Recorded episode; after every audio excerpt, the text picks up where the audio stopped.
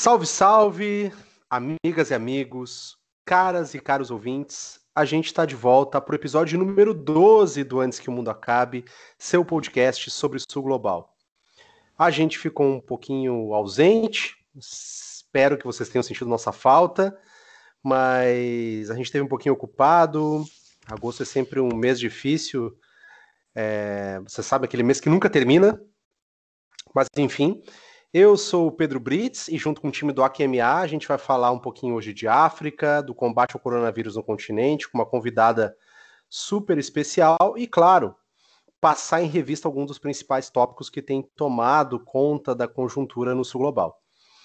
É... Bom, a gente está com o nosso time, o nosso time clássico aqui, formação aquela que vocês já sabem de cor, mas eu quero, claro, antes de tudo, é, saber como é que está nosso time nesse país da insanidade, nesse país onde depois de mais de cento e tantos mil mortos, a gente ainda tem que conviver com uh, crianças sendo expostas depois de aborto, esse tipo de coisa. Não tá fácil a nossa conjuntura. E eu queria ouvir um pouquinho de vocês. Queria saber um pouco como você está, Marília Close. Fala pessoal, bom dia, boa tarde, boa noite. Uh, Espero encontrá-las, encontrá-los bem dentro do possível, ou não, né? Porque eu estou abertamente desequilibrada e eu não confio nem aprecio qualquer pessoa que esteja emocionalmente equilibrada na situação que a gente está agora. Seja por motivos de saúde, seja por motivos políticos, enfim, se tu tá bem, tu tá tranquilo, tu tá normal, eu não gosto de ti. Não adianta vir com papo de yoga, de chazinho e de autocuidado, porque não. Não, isso comigo não cola e, enfim, todos estamos mal, nervosos, irritados e vamos que vamos. Vamos que vamos do jeito que dá, né, Mari? A gente vai se virando. Bruna, como está, amiga? Eu tô aqui praticando yoga, né?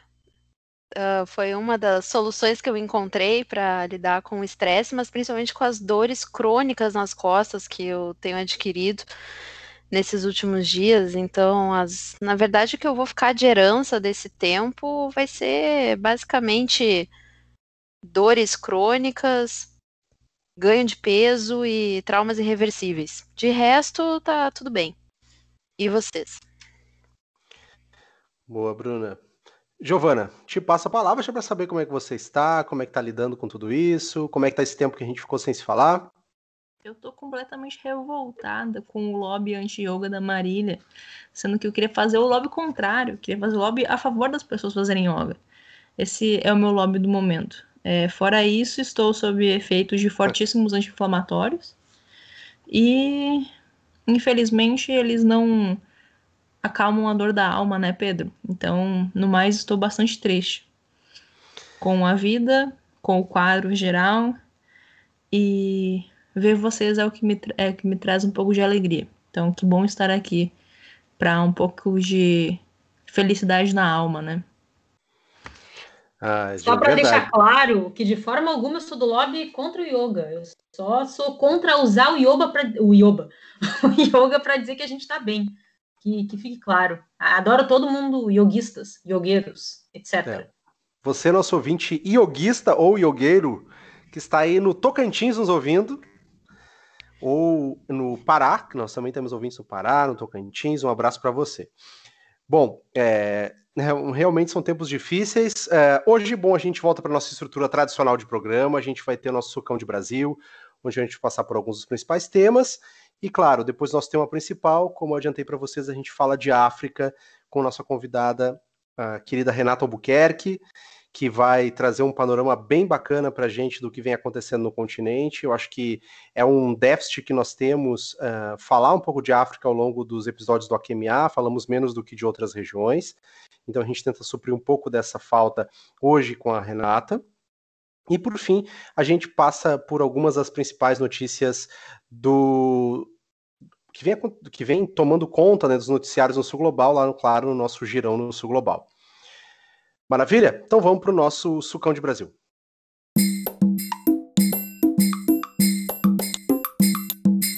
No nosso sucão de Brasil, É, antes da gente ir para as notícias específicas, eu acho que tem um tema que concentrou as atenções essa semana, foi o debate no Twitter, no Instagram, na sociedade brasileira, que foi a recuperação da popularidade do Bolsonaro, que atingiu níveis que há tempos não atingiam, é, batendo próprios recordes do, do, do atual presidente.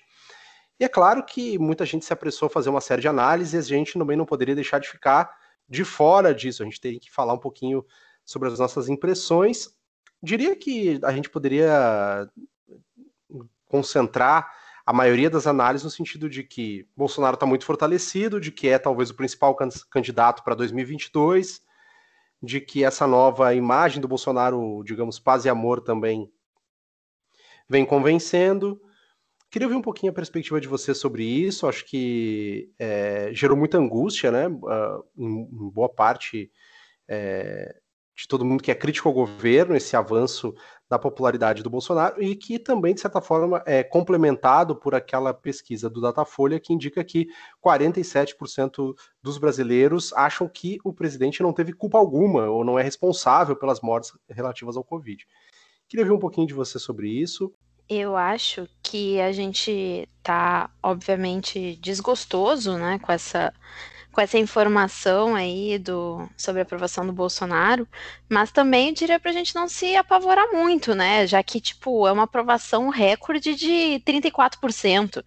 Ele continua sendo o pior presidente em termos de aprovação no, no segundo ano de mandato desde o Fernando Henrique Cardoso. Né? Lembrando que a Dilma, que sofreu impeachment, a essa altura do governo dela, no segundo ano de, de governo, a Dilma tinha 60% de aprovação. Então, isso não impediu que o governo Dilma passasse pelos desgastes políticos que passou. Por isso que eu acho que a gente não precisa, assim, é, já ficar nessa vibe de estamos condenados a uma reeleição, porque é, como eu já falei em alguns episódios anteriores, eu tenho certeza que, que alguma merda muito grande ainda vai estar tá para acontecer é, até lá, como sempre vem acontecendo. A gente está sempre sendo abastecidos de novos escândalos referentes a esse, governo, que por muito menos já teria sofrido impeachment em outros tempos. Então, assim, eu tô de boa, tô tranquila. Eu acho que é compreensível esse aumento da popularidade do Bolsonaro principalmente por dois motivos, né? Eu acho que pela, pela renda básica emergencial, que talvez boa parte da, da população entrevistada não tenha noção de que os 600 reais correspondem muito mais às, às pressões é, do legislativo, né, e dos movimentos populares para uma renda básica emergencial que era para ser de 200 reais pela proposta original do governo. Então, na verdade, é uma vitória dos, dos movimentos de oposição, os 600 reais. Talvez boa parte, não sei, da população que respondeu à pesquisa não, não tem esse, o, esse, essa noção. E também por causa das medidas de flexibilização, né? E por outro lado, tem muitas pessoas que estão felizes de ver aí a economia e os estabelecimentos abrindo novamente, e acha que esse é o jeito certo de governar, mas eu acho que é muito, muito, muito conjuntural, hein? Eu não, não apostaria num crescimento sustentado. Boa, boa. É, e complementarmente se falou muito, acho que teve até um artigo da Rosana Pinheiro Machado falando de que isso poderia ser o caminho para que o, a memória do lulismo fosse esquecida, que ela fosse apagada, esse avanço também do governo Bolsonaro, justamente ligado à, à renda básica emergencial. É, dá para a gente falar disso? Como é que a gente pode interpretar sobre essa perspectiva também os dados que a gente viu nessa semana? É, Giovana, Marília? Olha, eu discordo é, dessa visão da Rosana e eu concordo bastante com a Bruna, assim. É, se a gente pegar a questão justamente essa, o Bolsonaro tem uma aprovação muito baixa para quem está em segundo ano de mandato. Não é comum um presidente brasileiro em segundo ano de mandato estar tá com menos de 50% de aprovação. É claro que pelo caos que se sucedeu nos últimos tempos, né, a gente fica esperando uma aprovação muito mais baixa. Mas é justamente isso. Tem a questão da renda emergencial, tem a questão de uma certa normalização também, né, da pandemia, agora as coisas se encaminhando, né, a, a reabertura, tudo isso. Mas é pensar que é, governos de direita na América Latina, eles têm o ônus de popularizar suas medidas, né? Porque uma agenda de reforma tributária, por exemplo, reforma previdenciária, não vai ser uma agenda popular. Não vai ser uma agenda que vai dar aprovação popular para o governo. Então, cabe a eles o ônus de trazer um discurso, de construir narrativas que popularizem seus mandatos, né? Então, eles estão sempre. É, eu escrevi um, um, artigo sobre isso com a Thalita no boletim do Alves ano passado, que a gente falava que era a luta, luta contra a diversidade, né? Porque, na verdade, é um padrão dos governos de direita na América Latina essa aprovação baixa, tendo em vista medidas impopulares. Então, veja, você tem é, a renda emergencial, né? E aí é 37% de aprovação.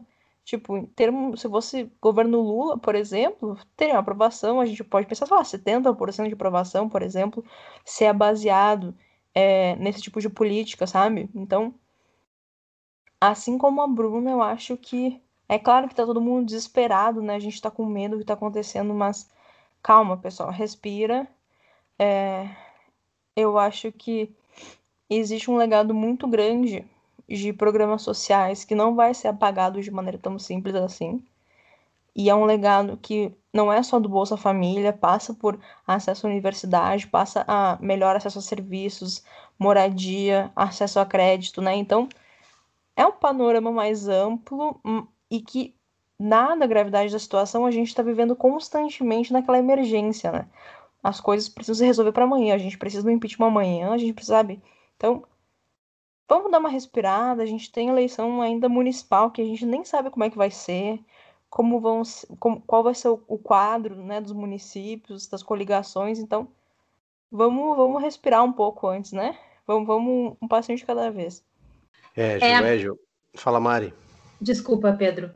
Uh, na verdade, eu me alinho muito com que a, com que a Bruna e a Gil já falando só para complementar, me incomoda um pouco esse tipo de análise que, em alguma medida, desagencia uh, esses agentes políticos, né? A, a existência dessa renda emergencial uh, vai desconstruir uh, todo o legado político construído ao redor de política social e de política de inclusão. E me incomoda, assim, porque esse tipo de coisa parece que, que às vezes se enxerga como atores políticos pouco racionais, assim. Bom, tá dando essa renda, então isso significa que a aprovação vai aumentar imediatamente, porque é o que só se, só se observa o presente, assim, como se fossem atores políticos que não têm perspectiva de longo prazo, sabe? E isso, na minha visão, é muito, muito incorreto. E eu acho que as coisas estão muito uh, em aberto, estão muito em disputa, né? E, enfim, só para me somar as gurias de que uh, não significa reeleição imediata, até porque a, a, impressão que eu tenho é que a maior prova de fogo que o, o campo político do Bolsonaro vai ter é, é agora, é novembro, né? Antes disso, eu acho difícil fazer análises mais concretas. É novembro, no caso das eleições, né? É, é, acho que novembro é aquela tensão, como a gente sobrevive para aguentar até novembro, tem eleição, as eleições municipais e as eleições dos Estados Unidos também, que podem ser um fator importante para a gente entender né, os desdobramentos é, aqui para a gente no Brasil também. Bom, dando sequência à nossa, a nosso sucão de Brasil, acho que uma notícia que pegou todos os fãs do nosso querido ex-presidente, e sim, o modo irônico está ligado, é, ex-presidente Michel Temer. Sim, ele está de volta. Pegou todo mundo de surpresa que Bolsonaro convidou Temer para liderar a comitiva brasileira ao Líbano mas para a gente ficou claro uma tentativa de afago entre o governo e o MDB. É bom lembrar que o MDB tinha anunciado a saída do Centrão. E, bom, a missão brasileira de ajuda ao Líbano desembarcou no, no aeroporto internacional de Beirute. É, achei curioso uma, uma parte da. Li uma, li uma notícia de que se tirou um pouco do, da ajuda que estava sendo enviada para poder acomodar mais deputados né, no voo para Beirute. Mas enfim, queria ouvir um pouquinho de você sobre o retorno de Temer. Sim, ele está de volta. Como ele que. Opa. Fala aí, fala, pode falar. Eu vou falar, tipo, nada. Quando a gente achava que não tinha como se surpreender mais, vai lá a aliança Temer-Naro, né? Então, tipo assim, o que é que o Temer tem a adicionar nessa situação específica? Não tinha ninguém mais qualificado? Mas a gente sabe que não é exatamente a marca desse governo escolher é, quadros pela qualificação, né? Então, o que a gente percebe é justamente o grande acordo do Centrão garantindo aí pelo menos até 2022. Então, essa aí tá na conta do MDB. Pode cobrar. E do Democratas também, mas não vem ao caso aqui nesse momento.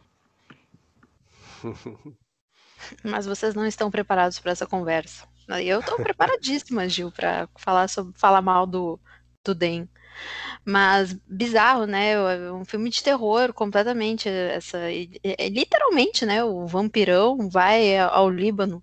E, e, a justificativa que, que eles dão não poderia ser mais ridícula, né? Que o Temer e o Paulo Scaff, que é o presidente da Fiesp, teriam é, uh, descendência libanesa, coisa que metade do Brasil tem, inclusive eu, né? Então, por que que não me convidaram, né? Sei lá, o meu bisavô era libanês, podia ter me, me metido junto nessa aí para dar um rolê no Líbano. E, e eu tô muito, fiquei muito curiosa, assim, com tudo, com, com todo esse fenômeno aí que está acontecendo. É, primeiro, se qual é o interesse que o Brasil tem em termos de política externa? Porque a gente não pode dizer que a gente tem uma estratégia de política externa, mas em termos de política externa, qual é o interesse que o Brasil tem uh, nas relações com o Líbano, né? Que é um país que está passando aí por tantas instabilidades políticas. É, vai, vai, acho que cabe a gente talvez fazer até um episódio para falar do Líbano, para a gente aprender mais mas um país que está passando aí há anos por vários processos de turbulência, não é um parceiro é, tradicional do Brasil. Aí o Brasil está mandando essa comitiva gigantesca para lá, cheia de gente que diz que tem ascendência libanesa. Não é um país que tenha, que seja competitivo em termos de complementação com o nosso mercado. É, e, e, parece mais uma, uma, um showzinho, sabe? Um showzinho para dar satisfação e para botar o Temer para dar um rolê, né? Ele que estava preso aqui no Brasil, então foi liberado para dar um, esse passeio. Acho que tem a ver com isso. E o Temer ficou feliz também de. Ele falou que ele está dando várias dicas para o Bolsonaro. O Temer, que tem um, um traquejo social incrível, né? O, o Michel Temer está dando várias dicas aí pro, pro Bolsonaro de como lidar com a, com a imprensa e tal. Segundo o Temer, ele, é ele próprio é o responsável pelo Bolsonaro não dar mais entrevistas lá no cercadinho do, do, do, do, do Alvorada. É, segundo, ele é o responsável, segundo ele, ele, disse, ele que deu essa dica pro Bolsonaro que não pega bem. E, e ele falou outras coisas também que agora nem lembro mais, que ele deu outras dicas também pro Bolsonaro que tô com medo de dar alguma informação que eu vi em algum meme e não ser verdade, mas essa do cercadinho eu sei que é real. Então vamos, é. vamos ver, né? O que, que vai dar, o que, que eles vão fazer lá. Temer. Queria saber o que. Sério, o Temer vai lá distribuir coisa para as pessoas. Como é que vai ser isso? Ele vai lá pedir uma pastilha, sei lá, o que, que vai acontecer? não, não tô Nossa, imagina tu ser politicamente tão inapto a ponto de tu receber conselhos do Temer. É, é, é inacreditável que a gente está vivendo o alto escalão. E, e me chama a atenção uh, como a nossa política externa é rifada, né? Uh, precisa melhorar a relação com o MDB. Ah, dá um, dá um cargo aí para o Temer, bota o Temer para fazer alguma coisa, porque política externa, enfim, ela é errática, uh, ela não é prioritária, ela vai de qualquer jeito, né? Ele só tem prioridades nas, nas relações, sei lá, com Israel, Itália, Estados Unidos. O resto é vai, vai o que dá. Bota aí a, a galera do MDB que está precisando. Ah, pelo amor de Deus. Pois é, né? O Brasil vem investindo há um tempo no Líbano, tanto que a gente tem a nossa fragata lá na Unifil, né? Na missão de paz no Líbano, inclusive estava no Líbano agora, quando teve a explosão. Então, tem um tempo já que o Brasil vê o Líbano como um ponto estratégico de. Eu não sei tanto em, em termos comerciais, mas de uma presença estratégica é, no Mediterrâneo, né? Enfim, talvez pelas relações com Israel agora também. Então, tem um tempo né, que o Brasil vem investindo, até porque o Líbano é um, é um ponto estratégico, né? estratégico, não é um país super estratégico, é, do ponto de vista de infraestrutura, eu acho, para o Mediterrâneo, o Bruno vai saber isso melhor que eu. Mas é, tem, eu acho que essa presença do Brasil na Unifil, por exemplo, contou bastante. Deve ter alguma pressão dos militares também para o Brasil atuar de alguma maneira é, agora na crise do Líbano, mas que virou completa, completa politicagem, né?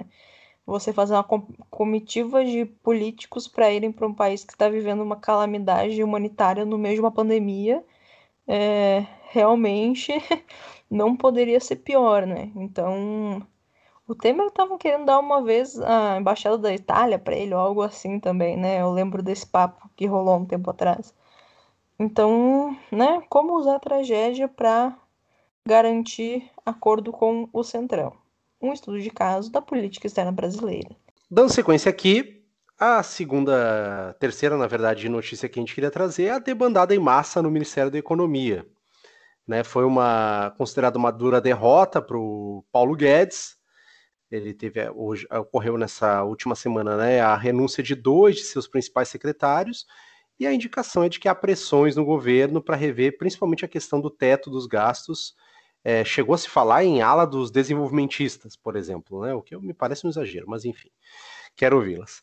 É, o fato é que a PEC do fim do mundo, que deu origem ao teto dos gastos, ainda é ponto de muita polêmica. A gente sabe que é uma meta muito inatingível e que tem gerado muitas restrições para qualquer tipo de capacidade de governabilidade. E eu acho que é um debate que a gente vai enfrentar muito fortemente nos próximos tempos uh, ah, para entender a economia brasileira, principalmente se a gente acreditar, e me parece que é fato, que os militares têm um projeto junto ao governo Bolsonaro que não é um projeto de curto prazo, é um projeto de longo prazo. Ou seja, não tem como você pensar, talvez, políticas públicas sem talvez discutir também a capacidade de investimento desse Estado.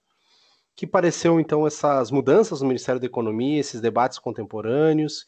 Queria ver um pouquinho de vocês. Eu achei estranho o termo debandada, tendo em vista que foram duas pessoas, né? Então, eu achei isso bem dramático da parte do Guedes falar em debandada, quando saiu, tudo bem, eram duas pessoas importantes que faziam parte do seu quadro, mas acho que ele tá usando esse termo mais para impressionar a mídia e tal, né?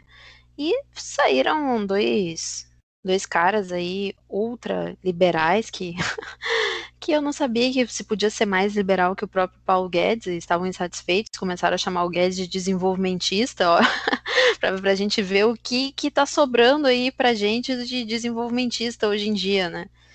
E enfim, na verdade, isso mostra a insatisfação do mercado, entre várias aspas aí, com a é, com essa centralização relativa do governo Bolsonaro que está se aproximando cada vez mais do centrão.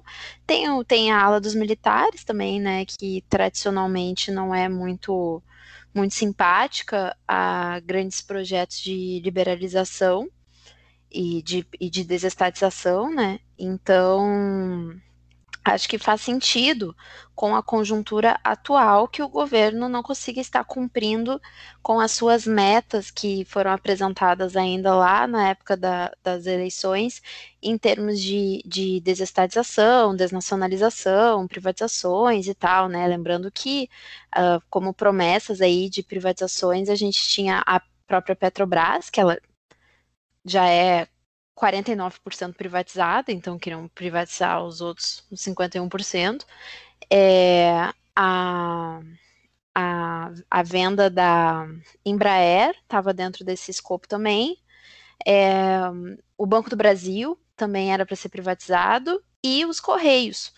Então, isso já se falava desde as eleições, só que, claro, se a gente pensar em termos pragmáticos, privatizar essas empresas num contexto que não é mais tão é, mais tão favorável, por assim dizer, às privatizações como era lá 30 anos atrás, é, é difícil mesmo em termos de grupos de interesse e, e pressões. Então, felizmente, eu diria que essas privatizações não vão acontecer e e que o Paulo Guedes daqui a pouco também larga o Bolsonaro. Essa é a minha aposta. Se bobear, privatiza até a mãe, né? Os caras queriam privatizar o Banco do Brasil, Petrobras, o Correios, a mãe, o filho, a tia, a avó, todo mundo, né? Ia sobrar privatizar o presidente também, porra. É, é, eu acho que a gente tem um, tem um, tem um cenário bem, bem crítico do ponto de vista econômico para enfrentar à frente, não só pelas perspectivas bem pessimistas, né, com relação a, ao crescimento econômico brasileiro, mas também a gente sabe, né, que é, quando a gente exclui o, o Estado como um vetor de investimento também dentro da economia, acaba que você é, perde um espaço importante, não só para poder alavancar setores econômicos, mas também para poder conseguir construir o um mínimo de agenda distributiva ou de equiparação da, da economia entre setores que talvez não sejam o, o aqueles priorizados pelos, pelos mercados internacionais, enfim. Então, é, eu acho que a discussão em relação a, a, a, a, a PEC do fim do mundo, né, o teto dos gastos, é, é bem, bem crucial. Eu acho que ela vai dominar a agenda brasileira é, nos próximos tempos, até já acho que até vinculando um pouco com o primeiro tema que nós discutimos, que era a questão da popularidade, essas duas coisas vão acabar conversando muito nos próximos tempos. Isso. Ponto no Sucão do Brasil. Mais alguma coisa? Se manifestem, senão a gente pula para a próxima. Já aproveito para mandar um abraço para você que está aí em São Paulo, nos ouvindo em Limeira ou Jaú, a gente tem ouvintes aí, então um abraço para você, ou você que está no Pará, nos ouvindo lá na, na querida Ananindeua. É, um abraço para você aí, obrigado pela, pela audiência. E se você puder, claro, para todo mundo nos indicar para os amigos, o podcast precisa desse apoio geral é, de cada um dos ouvintes, é um esforço de formiguinha, a gente conta com vocês para nos apoiarem.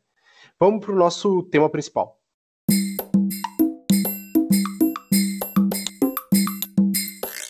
No nosso tema principal de hoje, a gente vai falar de África, a gente vai falar de pandemia no continente africano. O continente africano é de uma diversidade absurda, a gente sabe que a gente está falando de mais de 50 países, que possuem realidades diversas, complexas, e que essas realidades são difíceis que nós consigamos discuti-las aqui no espaço de tempo que esse podcast tem para um episódio mas de todo modo a gente achou importante trazer essa discussão para ver como a África vem é, lidando com a pandemia, lidando com o coronavírus, especialmente porque, falando lá no início da, da, da, da pandemia, se, se apostava muito numa crise, num colapso absurdo do continente africano, e a gente tem visto que lá não estão os piores números em relação à pandemia. Né? O Brasil, por exemplo, se destaca negativamente nesse sentido, assim como os Estados Unidos, que a priori a gente não pensaria que seriam os cenários mais críticos. Bom, mas para falar disso, a gente achou legal e importante trazer uma convidada que nos orgulha muito de poder estar aqui com a gente nesse podcast. Ela nos mandou é, alguns áudios de resposta para algumas perguntas que nós encaminhamos. É, então, com muito prazer, a gente recebe a Renata Albuquerque, ela vai se apresentar também, mas já adianto que ela é doutora em Ciência Política pelo Instituto de Estudos Sociais e Políticos da Universidade do Estado do Rio de Janeiro, o IESP da UERJ. E, bom, a Renata tem uma, uma experiência muito significativa em pesquisa em relação ao continente africano, já foi pesquisadora na África do Sul, a Renata vai falar um pouquinho então da, da, experiência dela de pesquisa, vai nos trazer um pouquinho de atualizações em relação ao continente africano e vai nos dar um panorama geral também é, de como tem sido o combate à pandemia e das principais medidas tomadas por lá em relação ao coronavírus. Oi, gente! Olá, ouvinte! Oi, Bruna! Oi, Pedro, Giovana, Marília! É um prazer falar com vocês. Eu sou Renata Albuquerque Ribeiro, sou cientista política, professora e pesquisadora, doutora em ciência política pelo IESP-UERJ e atualmente sou pesquisadora no IPEA e consultora de política internacional no Instituto Clima e Sociedade. Eu tô super, super feliz com o convite. É um prazer participar. Eu sou ouvinte assídua do podcast desde o primeiro episódio e acho incrível o trabalho que vocês estão, têm feito. Fico muito feliz e espero que esse bate-papo sobre Covid no continente africano seja muito rico e traga muito material para a gente analisar e debater. Então, Renata, primeiro queria te agradecer, né, por estar aqui com a gente, trazendo um tema, como o Pedro falou, que às vezes a gente acaba é, tendo esse déficit em, em, abordar temas africanos. Eu acho que isso vem muito pela, até pelo perfil de como a mídia é, aborda, né, sempre de forma bem menos do que nas outras regiões. Mas eu queria te fazer uma pergunta assim mais específica, né? Porque na última sexta-feira, eu estava vendo aqui, no dia 7 de agosto, o continente africano ultrapassou a marca de um milhão de casos de Covid-19 e mais de 22 mil mortos. É, a África do Sul, né, me corrija se eu estiver errada, e o Egito são os países que têm mais casos. Em março, a própria OMS, Organização Mundial da Saúde, e até outros especialistas apontavam uma possível catástrofe no continente africano. Então, por um bom tempo, esse avanço ele não se consolidou, né, conforme as, conforme as previsões. Houve uma certa resistência do continente em relação à doença. É, até 8 de maio tinha pouco mais de 2 mil mortos. E, e, os índices, eles ainda são melhores que o do Brasil, por exemplo, para um continente inteiro, né? Então, queria te perguntar, qual é o panorama da crise do, do coronavírus na África, fazer esse panorama geral para a gente, e quais os desafios que o continente ainda tem pela frente aí, na sua visão? Olha, eu acho que quando a gente vai falar do continente africano, é sempre muito importante fazer esse esforço de não generalização, né? Então, aqui não existe nenhuma pretensão de fazer uma análise é, continental e tal. É, a ideia é trazer informação, principalmente porque essa região ela acaba sendo um pouco negligenciada pelos canais principais de informação né, que a gente tem aqui no Brasil. Até em abril, a Comissão Nacional de Jornalistas pela Igualdade Racial lançou uma nota é, criticando justamente a ausência de informação sobre a pandemia no continente africano. E aí, pensando nisso, eu e as outras pesquisadoras lá do IPEA escrevemos uma nota chamada Covid-19 no continente africano: Impactos, Respostas e Desafios, que foi publicada nessa página que o IPEA criou para compartilhar material sobre a pandemia. O artigo e várias outras publicações estão disponíveis no ipeia.gov.br barra coronavírus. Então, muitas dessas informações que eu estou trazendo aqui para vocês estão nesse artigo que eu escrevi junto com a Ana Garcia e com a Caroline de Assis.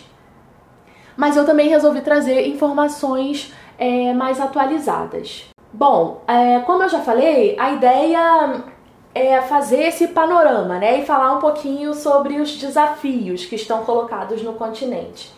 Para falar de um panorama da Covid-19 no continente africano, eu acho que dá para a gente dividir em três momentos, né? Houve um primeiro momento que era o um momento de expectativa da chegada do vírus, Houve um segundo momento, que era um momento de questionamento sobre essa tempestade que não chegou.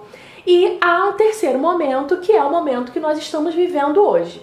Nesse primeiro momento, no momento de expectativa de chegada do vírus, alguns elementos apareciam, né? Existiam alguns elementos é, que eram levados em consideração para a gente analisar essa pandemia que iria chegar no continente africano. Então, o primeiro falava muito da pirâmide demográfica. Né? A África é um continente com a população mais jovem do mundo, com a idade média de 19 e 20 anos. Só para se ter uma ideia, a idade média na Europa é de 40 anos.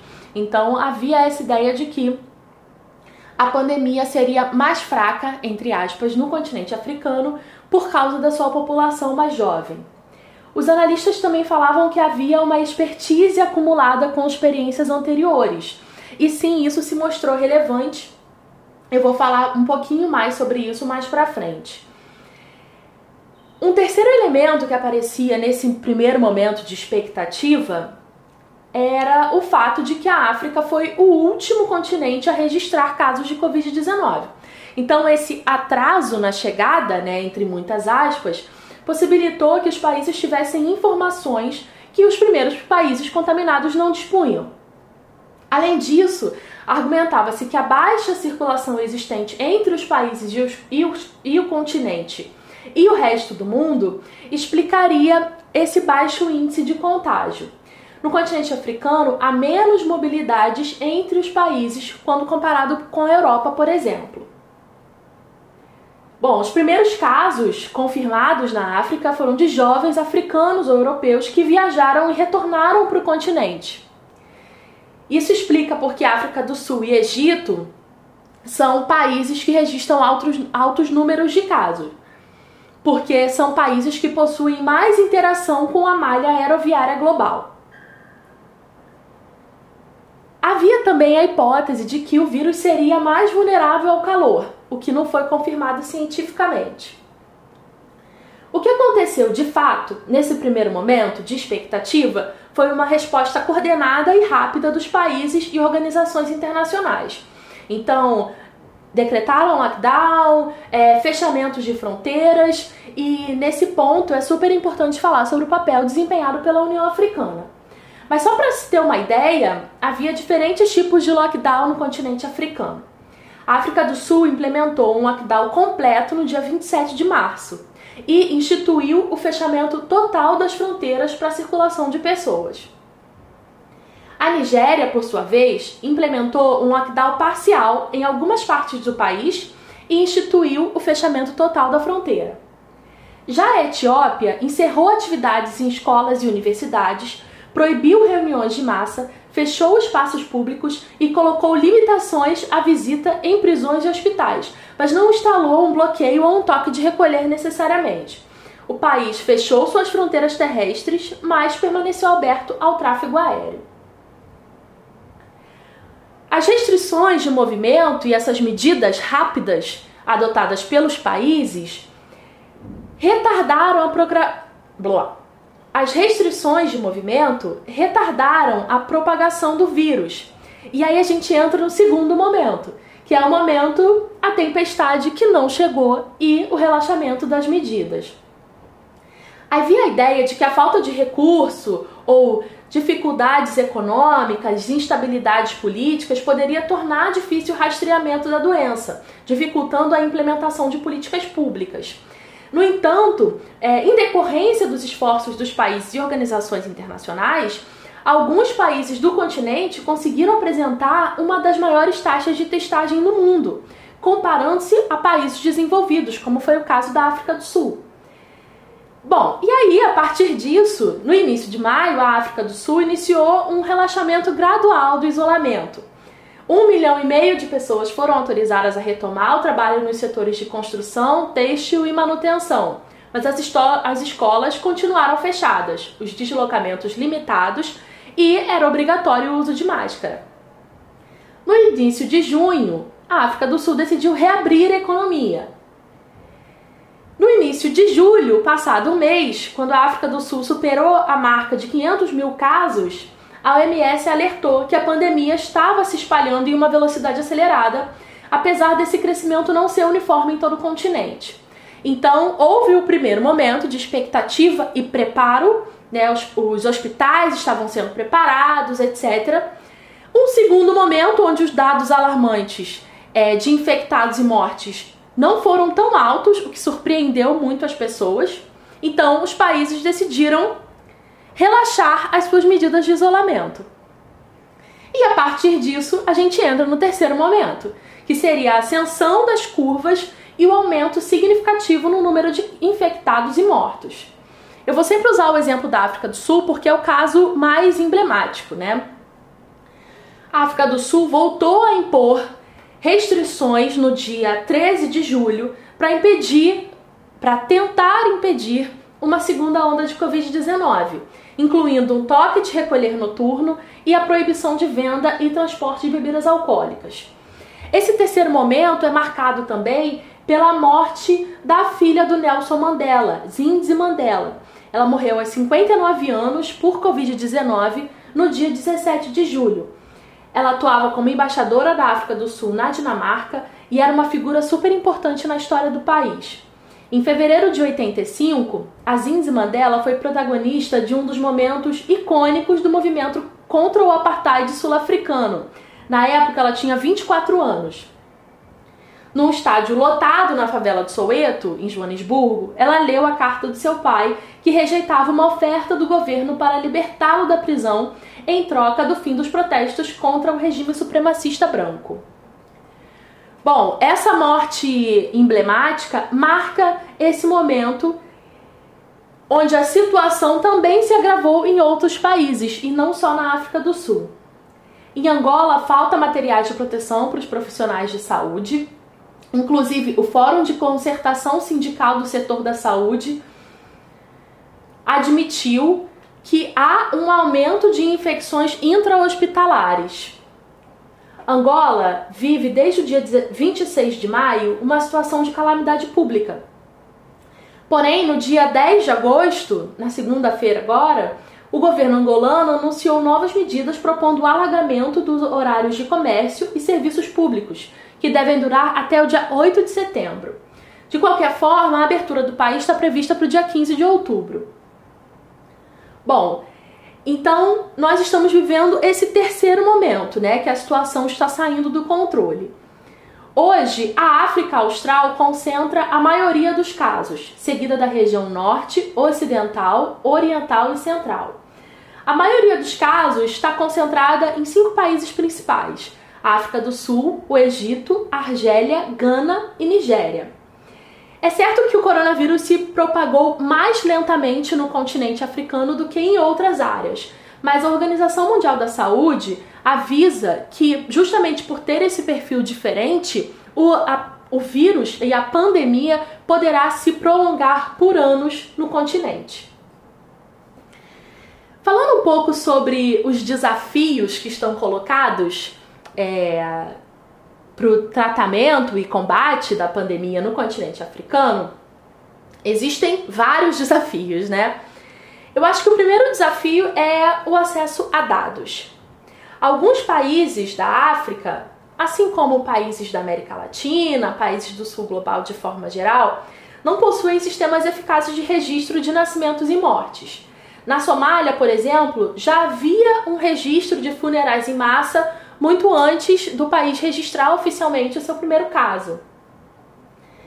Bom, além dessa dificuldade individual, né, dificuldades, dificuldades particulares de países, também existem dificuldades quando a gente fala das organizações internacionais presentes no continente. O CDC da África, que é uma organização dentro da União Africana, e a OMS África apresentam dados diferentes. Então, por mais que essas organizações apresentem dados qualificados e de muita credibilidade, há divergência entre os dados. Um segundo desafio que está colocado no continente africano são as questões estruturais tão conhecidas por nós latino-americanos, né? Como a falta de saneamento básico, a falta de acesso à água potável, se a gente analisar o continente todo, 63% da população que reside nas áreas urbanas não tem acesso à água encanada. Segundo a Unicef, 47% dos sul-africanos que vivem em áreas urbanas não têm acesso à água encanada em suas casas. Isso dificulta o tratamento da prevenção, que implica em lavar as mãos várias vezes ao dia. Além disso, falando um pouquinho sobre essas questões estruturais, nas áreas mais pobres dos grandes centros urbanos, a maioria das casas é feita de papelão, plástico, zinco. Inexiste ventilação, não há coleta de lixo e normalmente uma grande, uma grande quantidade de pessoas divide espaços pequenos. Existem também algumas, algumas questões de saúde pública específicas do continente. Não estou falando única e exclusivamente da dificuldade de acesso a insumos e equipamentos, mas também existem outras questões. Ah, a falta de kits de exames e as organizações internacionais afirmam que a maior parte dos países africanos não tem capacidade de testar todos que apresentam sintomas da doença. Bom, em segundo lugar, faltam leitos. Os setores de unidade de tratamento intensivo, as UTIs, que são fundamentais em alguns casos, em alguns países é quase inexistente. Há também a ausência de profissionais. Só a título de comparação, na Itália há um médico para cada, cada 243 habitantes. A média nos países africanos é de um médico para cada 5 mil residentes. No Sudão do Sul, há um médico para cada 65 mil habitantes. Além disso, há muita dificuldade das populações rurais chegarem até os hospitais, o que dificulta o diagnóstico da doença. Há também a escassez de respiradores. Estima-se que existam apenas 20 mil respiradores em todo o continente. Nos Estados Unidos, um país que tem um terço da população da África, tem 160 mil respiradores.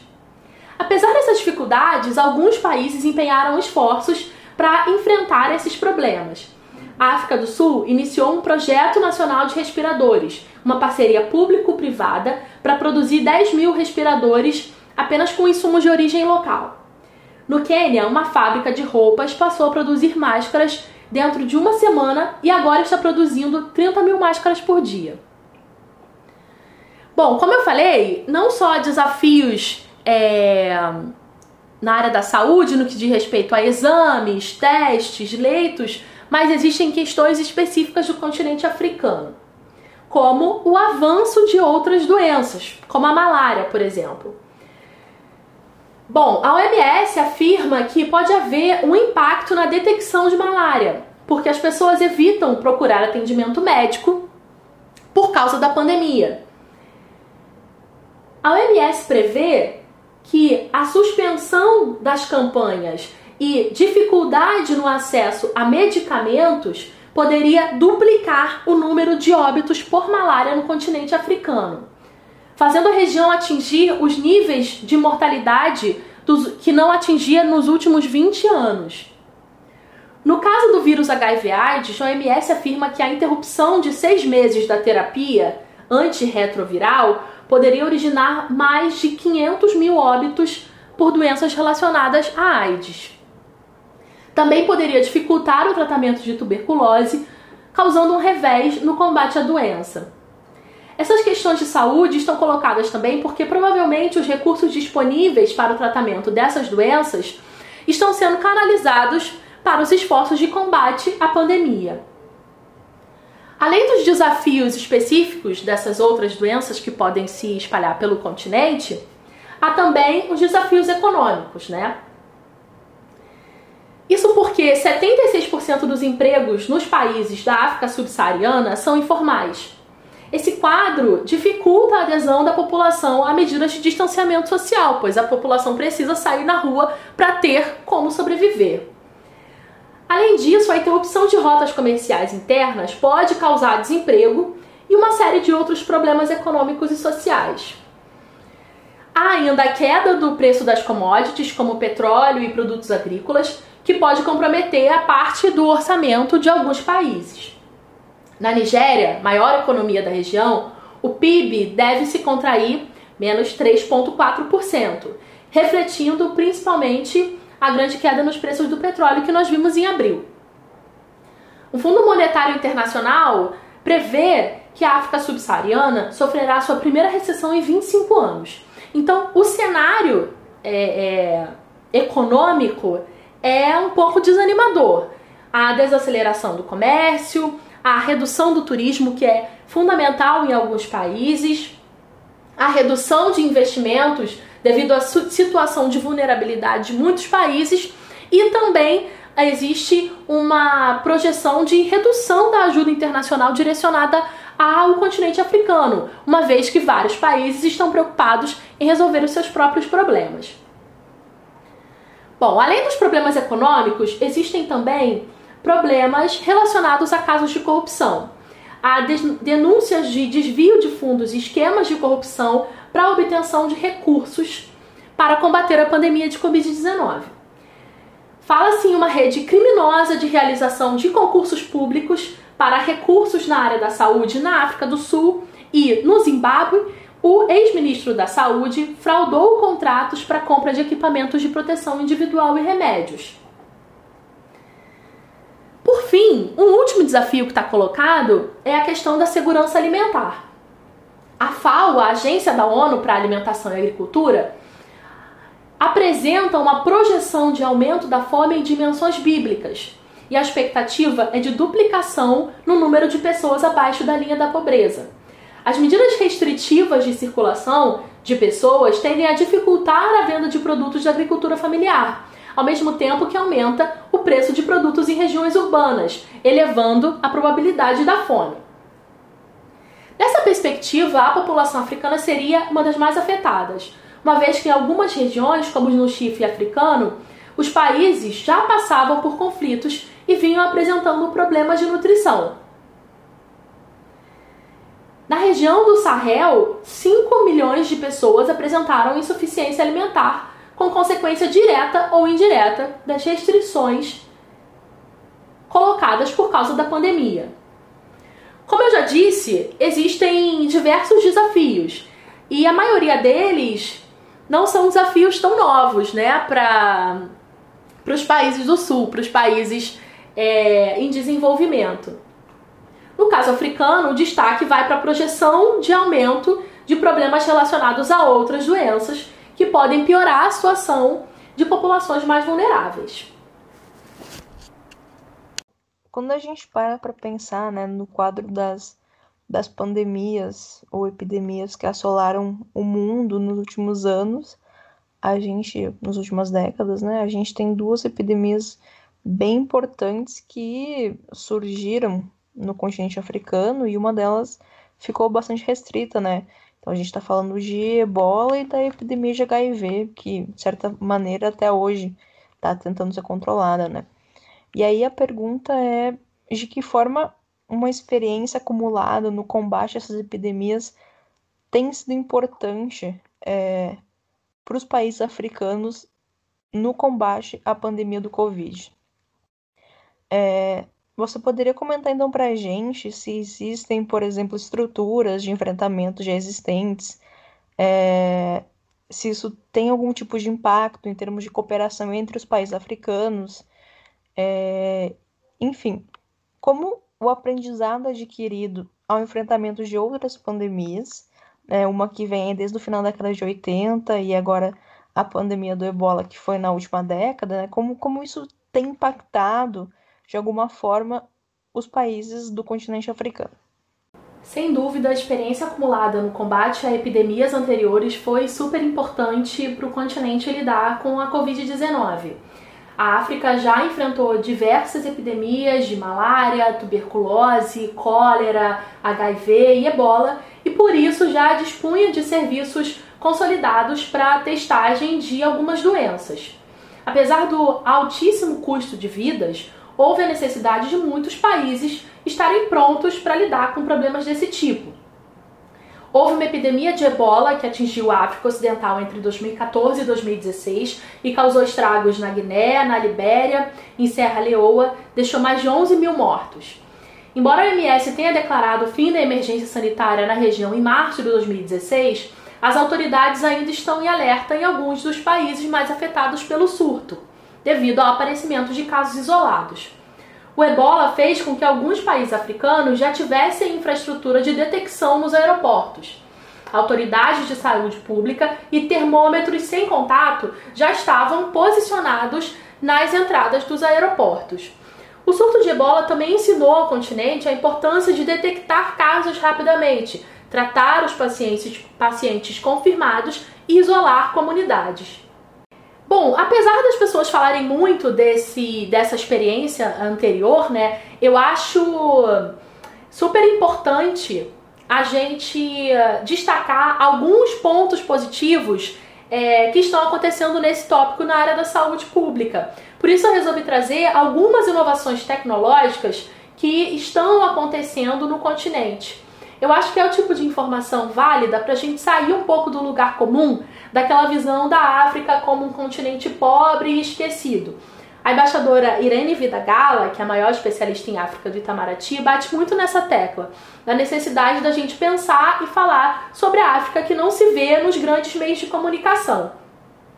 Por isso, eu resolvi trazer alguns exemplos é, positivos dessas inovações tecnológicas que estão acontecendo por lá. Só para citar alguns exemplos, alguns países implementaram a testagem conjunta para tuberculose e Covid e para malária e Covid-19. Além disso, pesquisadores do Senegal conseguiram desenvolver um protótipo de teste que custaria apenas um dólar. O projeto foi financiado com o dinheiro da ajuda internacional vinda do Reino Unido, que financiou a pesquisa em um milhão de libras. Um outro caso que chamou muita atenção, saiu em alguns grandes jornais, são os robôs na linha de frente em Ruanda.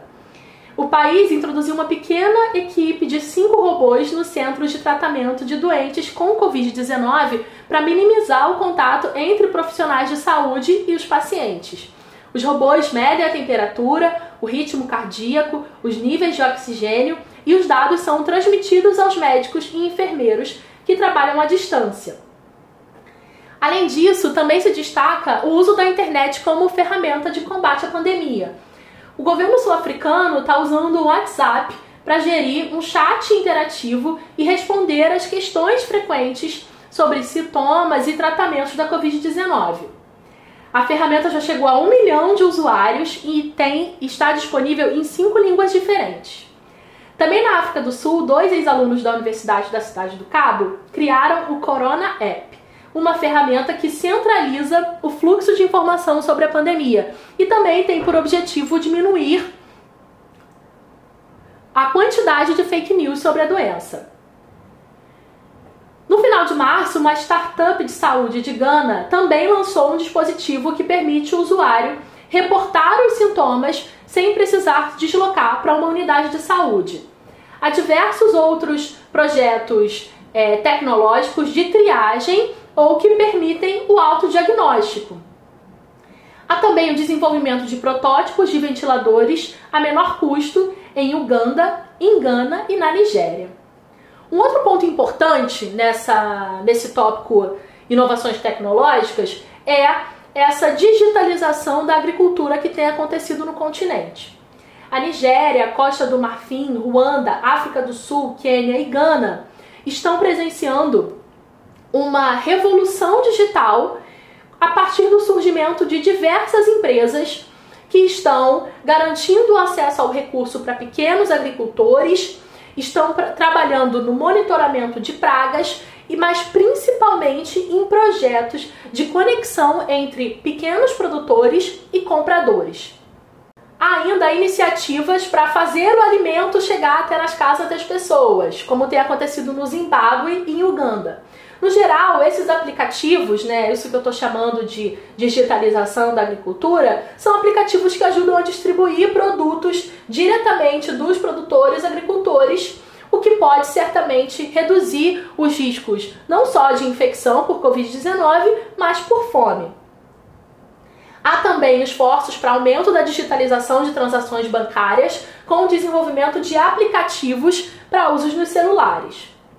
Essas iniciativas, claro que são super importantes, mas ainda contam com uma barreira que é o acesso à internet. Vale lembrar que aproximadamente 47% da população mundial não tem acesso à internet. Na África, menos de um terço da população tem acesso à banda larga. Isso varia bastante de país para país, mas no geral a internet no continente costuma ser bem cara. Ainda como um aspecto positivo dessa experiência prévia com outras epidemias, vale destacar a mobilização dos movimentos sociais em torno de tópicos da saúde pública. É, só para citar um exemplo, os movimentos sociais já fizeram inúmeras campanhas, sobretudo para ampliar o acesso ao tratamento contra a AIDS. Então já havia uma rede mobilizada de movimentos sociais que também auxiliam no combate à pandemia. Bom, apesar disso tudo, eu acho que vale a gente lembrar é, de um episódio que aconteceu em abril. Eu não sei se vocês se lembram, teve uma repercussão forte. é, quando dois médicos franceses sugeriram a possibilidade de iniciar a testagem de uma possível vacina em pessoas africanas. Isso causou uma grande repercussão, né, muitas críticas em torno dessa proposta. Os médicos, claro, falaram que foram mal interpretados, mas a verdade é que esse tipo de proposta reflete uma visão colonial do continente, né? reforçando essa ideia de que os africanos não são humanos e os corpos negros estão abertos a experimentações. É curioso que nessa perspectiva o continente assume uma posição passiva. Né? Mais uma vez, é, estão colocando o continente como um lugar de exploração. Se a gente para para pensar, a maioria das vacinas está sendo produzida nos países desenvolvidos, que usam a infraestrutura disponível em grandes centros de pesquisa. Só para trazer um dado, menos de 1% das vacinas consumidas na África são fabricadas no continente. Então, vale a gente observar que ao sair a primeira vacina, né, que essa vacina que já saiu, a russa tem várias é, críticas e controvérsias em torno da vacina, mas há essa, ao momento, no, no momento que essa primeira vacina estiver disponível, dificilmente esses países desenvolvidos iriam oferecer as primeiras doses aos países africanos. Mas é curioso que né, os europeus pensem, né, claro que eu não estou aqui generalizando, mas que alguns europeus pensem que é, na hora de fazer o teste o continente está disponível. Existem muitas questões, é, muitas camadas na politização dessa vacina, né?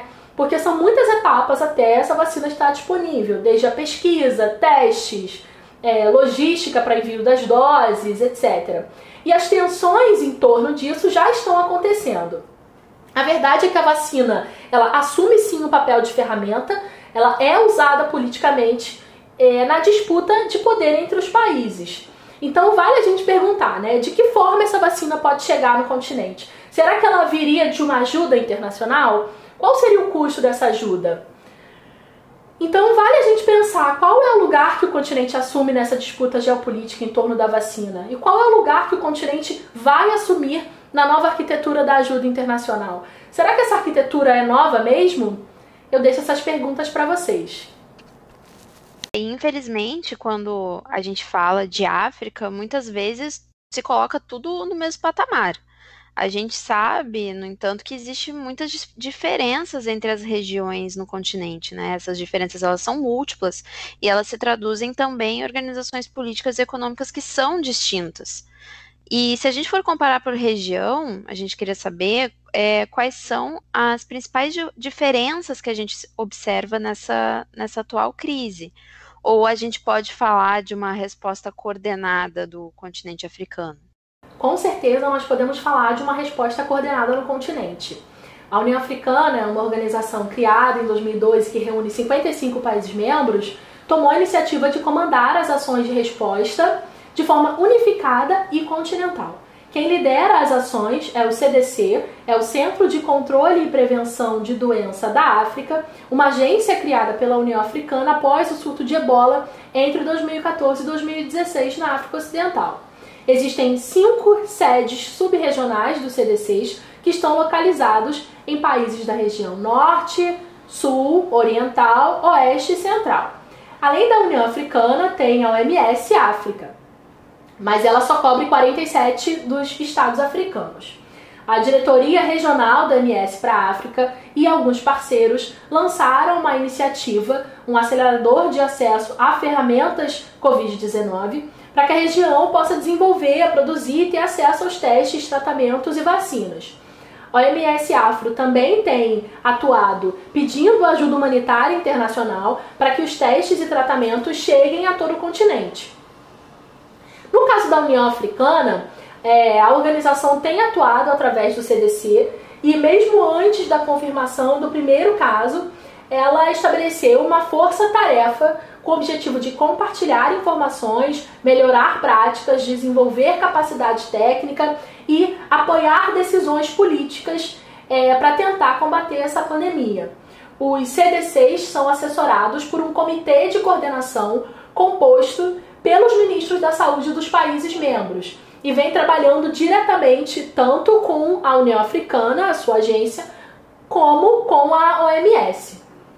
Diariamente são divulgados no site e nas redes sociais boletins de informação com estatísticas atualizadas, além de várias outras informações. Outro marco na atuação da União Africana e do CDC foi a divulgação de uma estratégia continental lançada em março, com o objetivo de coordenar as ações e fortalecer as capacidades dos países membros.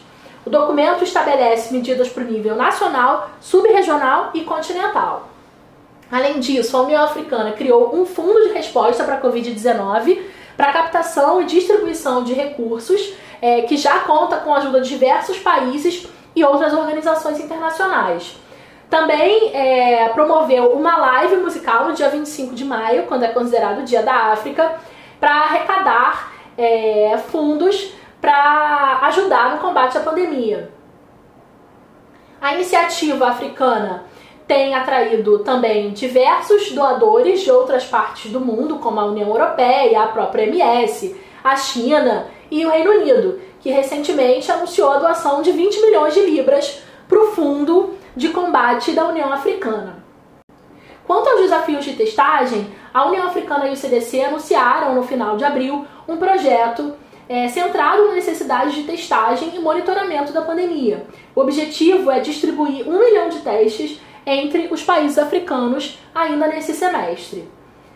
É, por fim, é, eu acho que a gente pode falar que existe uma diversidade de abordagens, tanto da OMS África quanto da União Africana, mas eu acho que é muito interessante é, destacar a produção de conteúdo é, que está sendo realizada por essas organizações, não só é, de conteúdo de conteúdo é, de dados sobre a doença, mas também informação para guiar a atuação dos países membros. Eu acho que uma outra iniciativa importante de ser falada é que não tem atuado nesse momento, mas que pode vir a se tornar importante a partir de agora, é a criação da Zona de Livre Comércio Africana.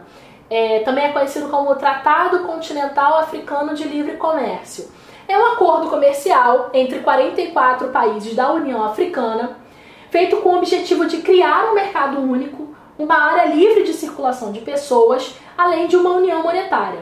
O acordo para a criação dessa união aduaneira foi assinado em Ruanda em março de 2018. A fase de operacionalização dessa zona de livre comércio estava prevista para iniciar em 1 de julho, mas devido à pandemia, a previsão é de adiamento para janeiro de 2021. Mas é claro que o avanço de uma iniciativa desse porte depende de uma infraestrutura prévia dos países envolvidos, né? Então, o Africa Champions Initiative, que é uma iniciativa, uma parceria que reúne empresários e líderes políticos africanos, lançou um comunicado afirmando que os países africanos lusófonos estão poucos empenhados na concretização dessa zona, com exceção de São Tomé e Príncipe, que foi o único a ratificar o acordo até agora. A ideia é que a zona de livre comércio consiga liberalizar o comércio no continente e eliminar as tarifas aduaneiras em 90% dos produtos. Então, mais uma vez, é claro que existem limitações institucionais dos países né, que dificultam o avanço da iniciativa. Na África Ocidental, o projeto parece estar um pouco mais lento do que na África Oriental. Mas eu quis trazer essa informação para vocês porque é o tipo de iniciativa que eu acho que poderia promover é, uma recuperação econômica coletiva. Além disso, é, o aumento da comercialização, especialmente de produtos agrícolas, poderia ser fundamental para garantir a segurança alimentar de muitos, de muita da população da maioria desses países, né? Mas ainda resta a gente aguardar para ver de que forma vai avançar esse projeto. Eu acho que é um projeto que tem bastante potencial e pode somar forças é aquilo que a União Africana e a OMS África já têm feito. Dando continuidade, né, não tem como não falar de China, se a gente está falando de coronavírus, de cooperação sul-sul, né? É, a pergunta que eu queria te fazer é se o governo chinês tem auxiliado os países africanos de alguma forma no combate à pandemia? E de maneira mais ampla, então, qual tem sido o papel da cooperação Sul-Sul nessas ações de enfrentamento? A situação é complexa porque a projeção é de recessão da economia mundial. E os países ocidentais, as organizações multilaterais, estão preocupados com o seu próprio cenário de catástrofe de recuperação econômica pós-pandemia, o que pode reduzir é, o espaço para cooperação com países africanos. Apesar desse cenário, é, de forma geral, alguns países têm conseguido mobilizar recursos internacionais de cooperação com a União Europeia, com a China e também com instituições financeiras internacionais, como o FMI, o Banco Mundial e o Banco Africano de Desenvolvimento. É, o Banco Mundial e o FMI receberam pedidos de financiamento de emergência e medidas de alívio da dívida. É, um outro exemplo, os países do G20 acordaram em abril o congelamento dos pagamentos bilaterais de dívidas de países de baixa renda até o final do ano, num valor estimado de 40 bilhões de dólares. No entanto, é, credores privados recuaram dos pedidos do G20 e afirmaram que os casos serão analisados individualmente e voluntariamente. Há algumas iniciativas particulares, eu não vou citar todas aqui, é, mas, por exemplo, no caso de Moçambique, o país recebeu um apoio do Banco Mundial é, que disponibilizou 500 milhões de dólares para apoiar o projeto Sustenta, que tem por objetivo integrar pequenos agricultores na cadeia de valor e aumentar a sua capacidade de produção, na tentativa de garantir a segurança alimentar, como eu já falei, é um fator super importante no continente. O destaque nessa área de cooperação e ajuda internacional com certeza tem sido a China, né? A China tem oferecido é, por meio da sua diplomacia de máscaras, né, como ficou conhecida, é, ela tem oferecido uma resposta em termos de logística, fornecimento de muitos testes e equipamentos de proteção individual. Em abril, a China enviou suprimentos médicos para 18 países africanos, enviou equipamentos de proteção individual, máscaras faciais N95, trajes de proteção médica e uma série de outros insumos. Na Etiópia e na Burkina Faso, por exemplo, os médicos chineses têm auxiliado as autoridades de, de saúde no combate à pandemia. Esses esforços, claro, são importantes para as relações diplomáticas da China com os países do continente, mas também para tentar reverter uma situação desagradável é, que aconteceu, que foram os casos de racismo sofrido por imigrantes africanos no território chinês além de ser interessante para o país, obviamente garantir o seu espaço no continente em um cenário de intensificação das disputas com os Estados Unidos. Para os países africanos, por sua vez, a ajuda tem se tornado cada dia mais valiosa, já que a maioria dos equipamentos e insumos médicos produzidos são fabricados na China. Em junho, houve uma cúpula extraordinária China-África sobre solidariedade contra a Covid-19, mas a reunião ela frustrou um pouco as expectativas porque não houve muita novidade naquilo que a China teria a oferecer aos países, para além das ajudas de logística e insumos que ela já tem dado. Não houve nenhuma iniciativa de cancelamento dos 150 bilhões de dólares em dívidas de empréstimos concessionais é, o país asiático só anunciou que o pagamento de alguns empréstimos chineses seriam adiados e que as negociações serão tocadas bilateralmente. Bom, no geral, é, a ajuda da China é, inclui doações contínuas de equipamentos, envio de equipes médicas e facilitação de aquisição de suprimentos é, médicos que, como eu já falei, são fabricados na China. Há também uma disputa com os Estados Unidos para definir quem vai é, ajudar na construção de mais uma sede subnacional, subregional do CDC. É uma disputa que está em aberto. Um caso importante, né, já que a gente está falando de cooperação, ajuda internacional, eu acho que vale lembrar é, o caso dos respiradores comprados é, pelo Maranhão. Eu não sei se vocês se lembram, em abril, o governador do Maranhão, Flávio Dino, usou o aeroporto de Addis Abeba, na Etiópia, para reabastecer Boeing 777 que transportavam respiradores adquiridos na China.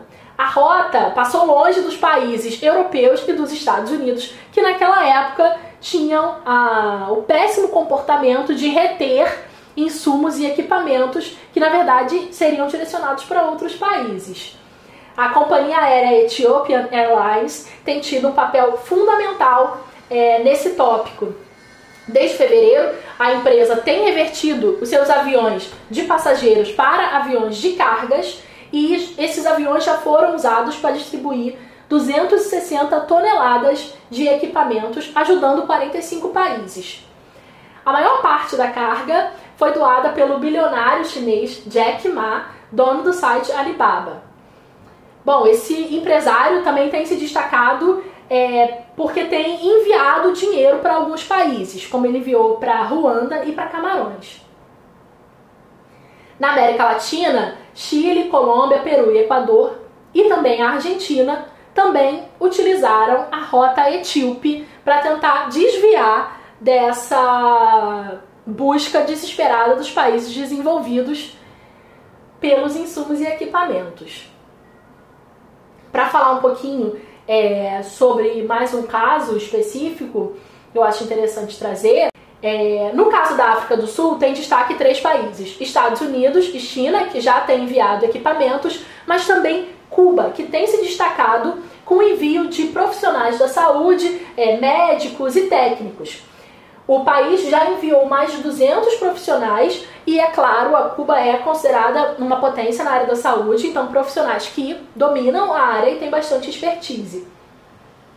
No caso da China, eu já falei como atua, né? Mas no caso dos Estados Unidos, os Estados Unidos já tinham uma parceria com a África do Sul é, para combate é, do vírus HIV/AIDS e também para fornecer apoio ao tratamento. E eles estão usando essa iniciativa que já existia para também fortalecer laços de cooperação para combate à Covid-19. Então, no geral, existem algumas iniciativas particulares, né? Os países estão é, iniciando seus próprios projetos de receber ajuda, mas principalmente é, a China que tem se destacado realmente é o país que tem ganhado espaço pelos motivos que eu já falei, né, por questões geopolíticas e também porque é, tem os seus, as suas razões específicas para querer se aproximar do continente. Bom, Renata, depois de toda essa explicação super complexa que tu nos trouxe nessas últimas perguntas, eu queria fechar com um debate. Uh, porque a gente sabe que a pandemia do coronavírus veio intensificar e complexificar alguns conflitos sociais e políticos, né, seja no sul ou seja no norte global, e sejam esses conflitos distributivos, econômicos ou mesmo conflitos armados. Então, eu queria saber como é que tu enxerga a chegada do, da Covid no contexto político africano e se tu acha que teve alguma região ou algum país específico em que houve a intensificação desses conflitos em suas diversas formas.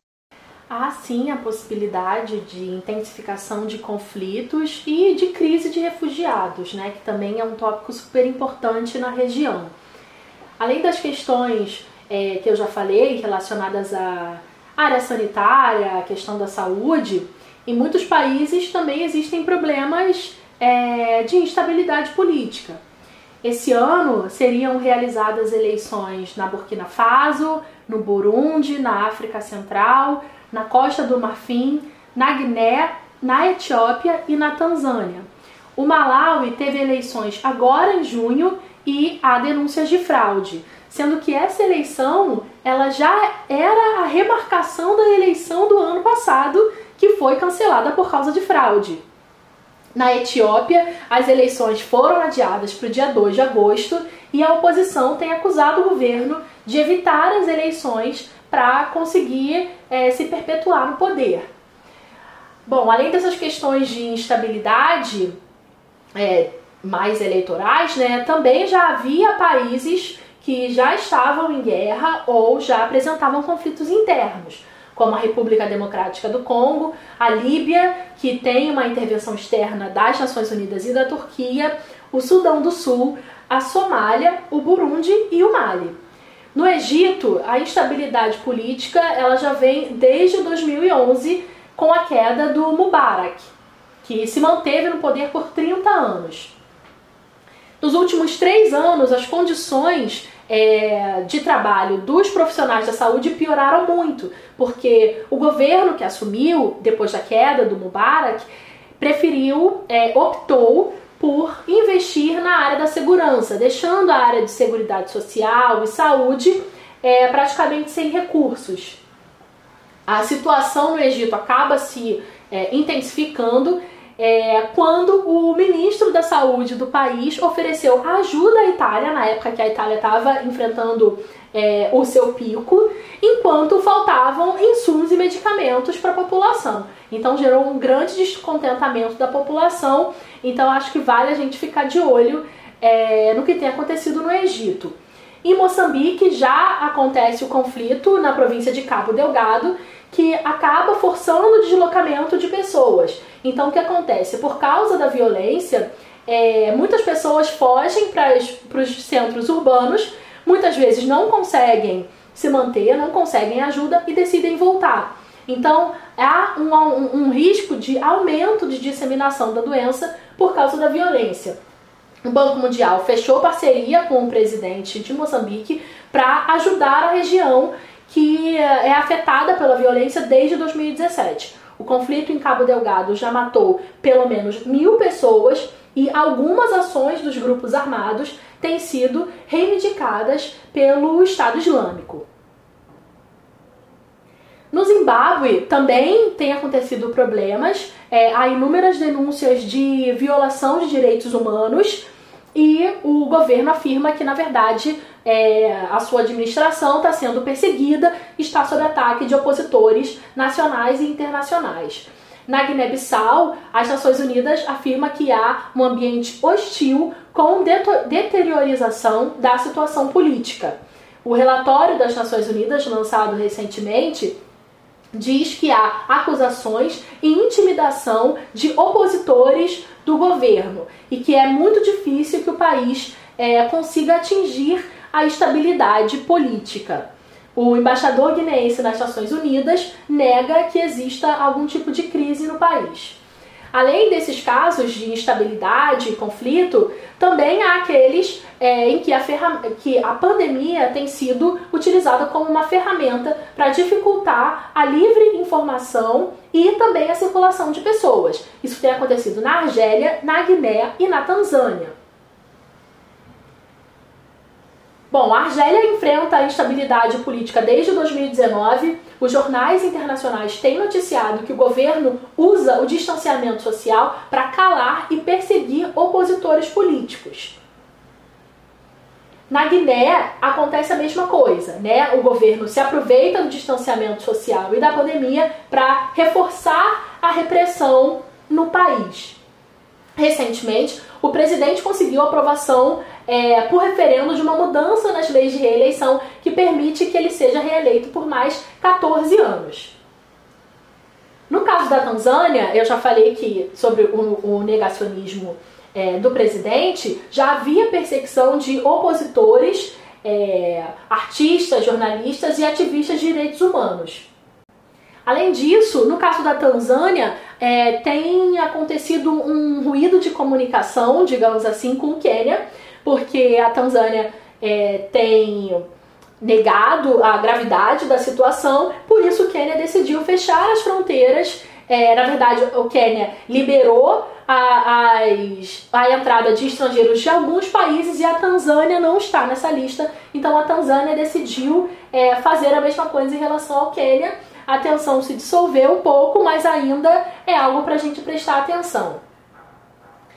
É, ainda falando dessas tensões, né, o Lesoto também tem passado por uma crise política. O então primeiro-ministro, na época, foi anunciado de pagar pelo assassinato da sua esposa e acabou renunciando ao cargo. Bom, a situação dos refugiados é muito complicada. A África subsaariana já abriga mais de 20 milhões de deslocados forçados. Então, a intensificação da crise é um dos grandes riscos que a pandemia pode trazer para o continente. O Sudão, por exemplo, hoje conta com um milhão, mais de um milhão de refugiados e está entre as principais origens do deslocamento de pessoas. Por causa da pandemia, muitos países fecharam as fronteiras, o que torna a situação dos refugiados muito mais vulnerável. Na Nigéria, a maior preocupação é no nordeste do país, que tem mais de 2 milhões de pessoas deslocadas.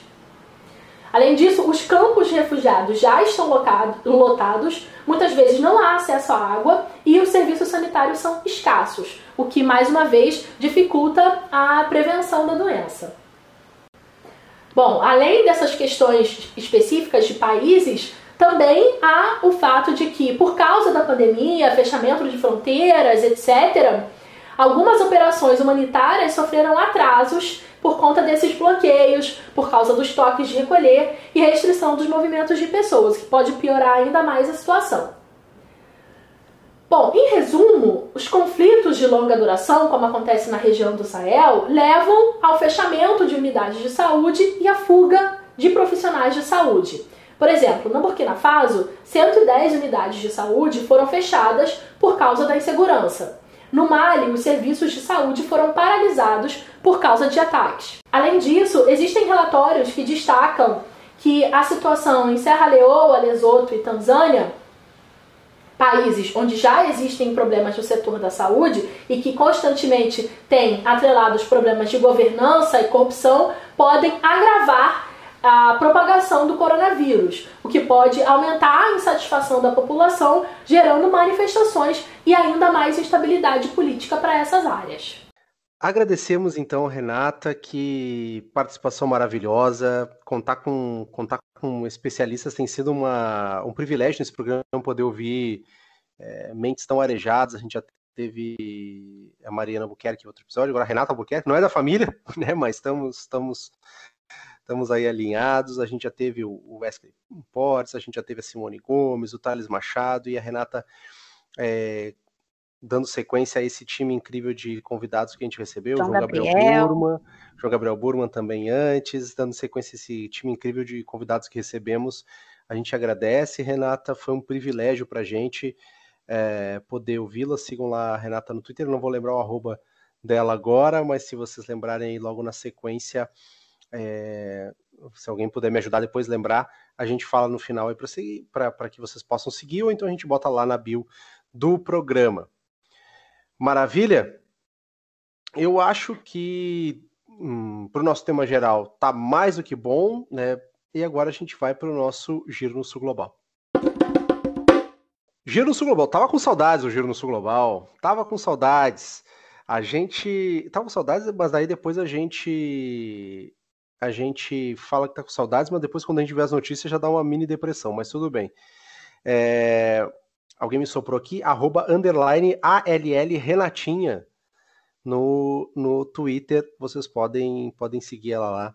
Renata, é, com certeza, conteúdo de qualidade. Bom, dando sequência, então a primeira notícia que a gente quer trazer é a China acusou o governo dos Estados Unidos nesta na nesta não, na verdade na terça-feira última, né, já quase duas semanas atrás, na terça-feira, dia 4, mas é um tema que ainda está em debate, 4 de agosto, de intimidação pura e simples, depois presidente Donald Trump ordenou a venda até meados de setembro do popular aplicativo TikTok, que eu já confessei para vocês que eu nunca baixei, que pertence à empresa chinesa ByteDance. ByteDance. Eu não sei se está assim, é certa, se está certa ou correta a pronúncia, mas enfim, o fato é que a gente tem uma disputa crítica em relação às, às companhias chinesas nos Estados Unidos, especialmente as empresas de tecnologia. A gente já tinha visto movimentos assim em relação à Huawei e à ZTE, e parece que a gente ainda recém está no início, né? Apesar de todos esses indicativos, parece que a gente recém está no início de uma disputa que tende a se agravar. Embora já adiante para vocês, quero ouvir a opinião de, de Giovana, de Bruna, de Marília, mas eu não concordo muito só com aquela ideia de nova Guerra Fria mas acho que a gente tem uma disputa forte pela frente. Sim, eu também não concordo muito com essa com essa moda que tá que tá pegando aí de chamar de nova Guerra Fria. É, se a gente se apegar aí ao rigor científico conceitual, sinceramente, não tem nada a ver.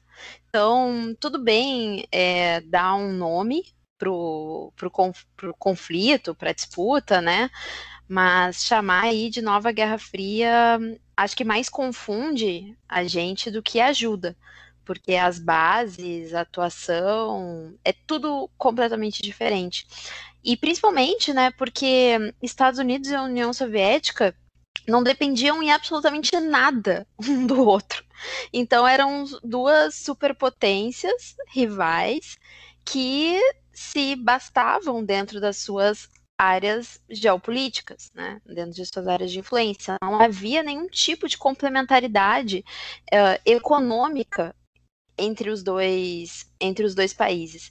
E isso por si só já é o suficiente para a gente ter um entendimento completamente diferente sobre o, a atual o, a, atual tensão entre Estados Unidos e China, que por mais que sejam países que claramente estão disputando uma posição de influência no sistema internacional, e isso tem passado muito pela, pela, pela tecnologia, é, são duas economias completamente é, interdependentes.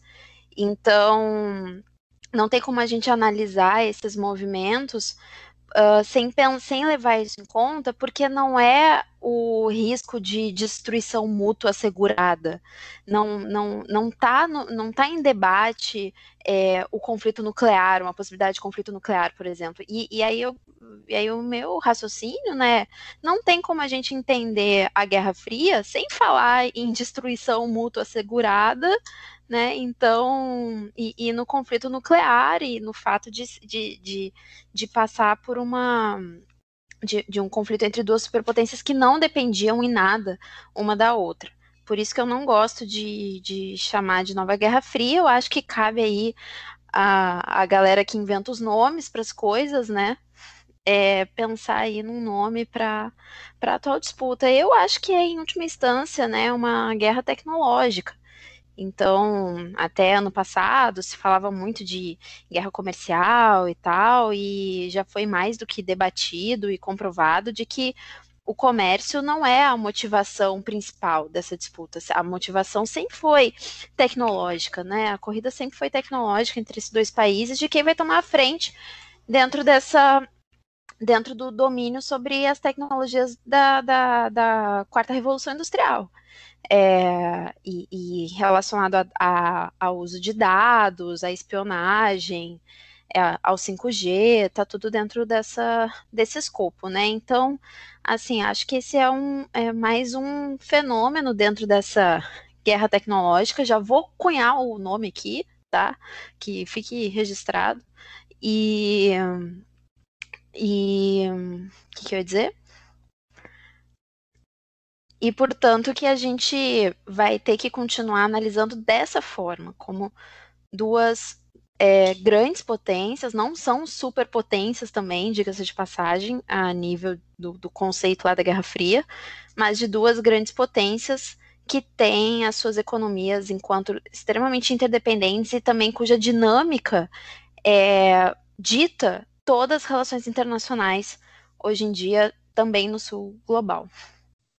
Israel e Emirados Árabes Unidos, essa é uma notícia curiosa, né? Chegaram a um acordo de paz histórico, é, ainda em agosto, que levará a uma normalização total das relações diplomáticas entre as duas nações no Oriente Médio.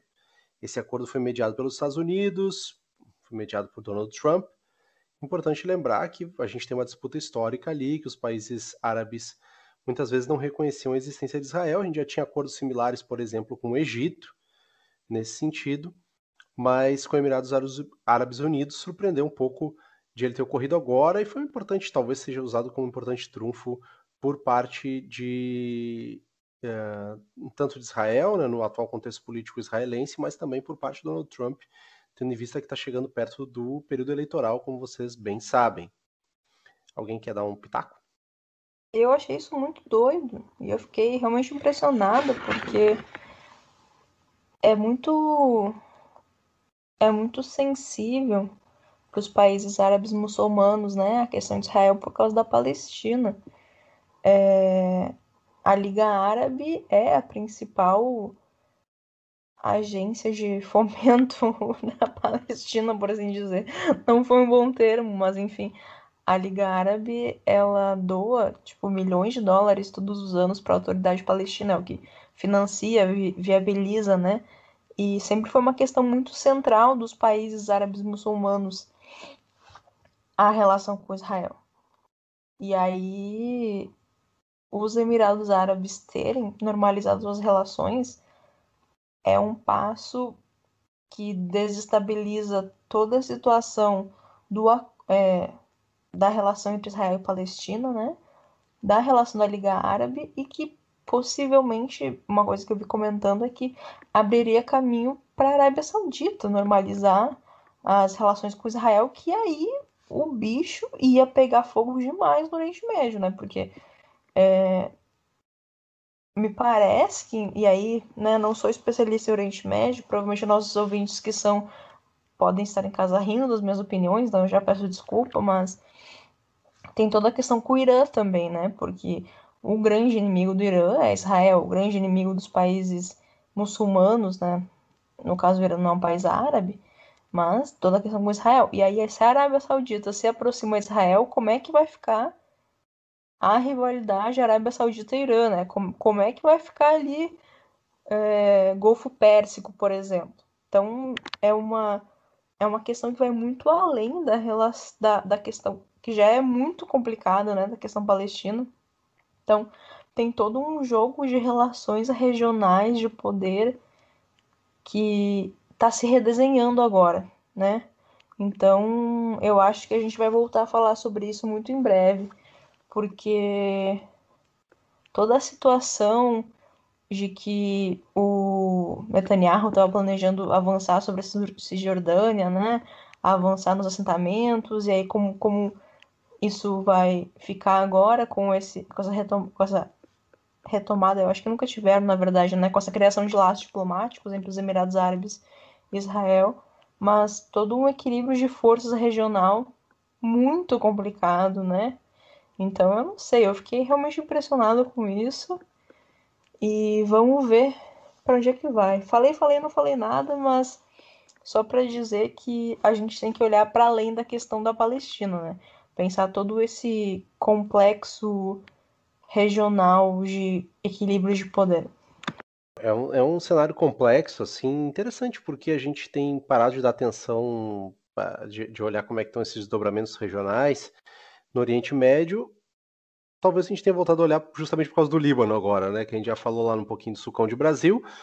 Mas já engancho com a notícia de que o primeiro-ministro do Líbano renunciou após a catástrofe né, da explosão no porto do Líbano e a onda de protestos que se seguiu. O Hassan Diab comunica, eu não sei se minha pronúncia está correta, me perdoem se estiver, se estiver não, por estar errada, já não vou dizer nem se estiver, porque não está nem em dúvida.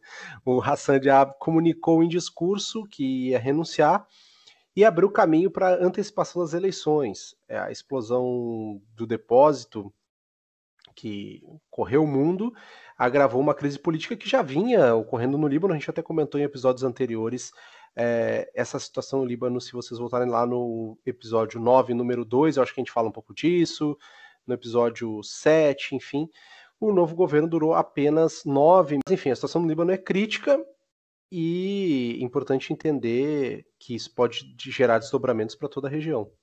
Para não dizer que não falamos de América Latina, a gente vai com a notícia de que o Senado da Bolívia aprovou lei que fixa a data limite para as eleições no país.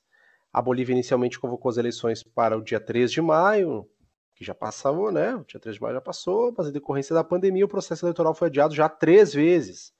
A princípio, tinha sido para a primeira semana de agosto, depois ele foi empurrado para 6 de setembro. A gente sabe que existem resistência em relação a fixar essa data. Agora, finalmente, está marcado para o dia 18 de outubro. Tem muita coisa acontecendo na Bolívia, tem muita notícia no Brasil também, muito distorcida. Quero ouvir, Marília, um pouco sobre que, quais são as perspectivas, o que vem ocorrendo na, na, no, no cenário político boliviano e como a gente pode pensar o processo eleitoral que se aproxima. Então, uh, eu sinto que quase todo girão, uh, eu a gente chega na hora de comentar na Bolívia, a situação da Bolívia, e eu falo, a tensão está aumentando, a tensão está aumentando, porque realmente é verdade, assim.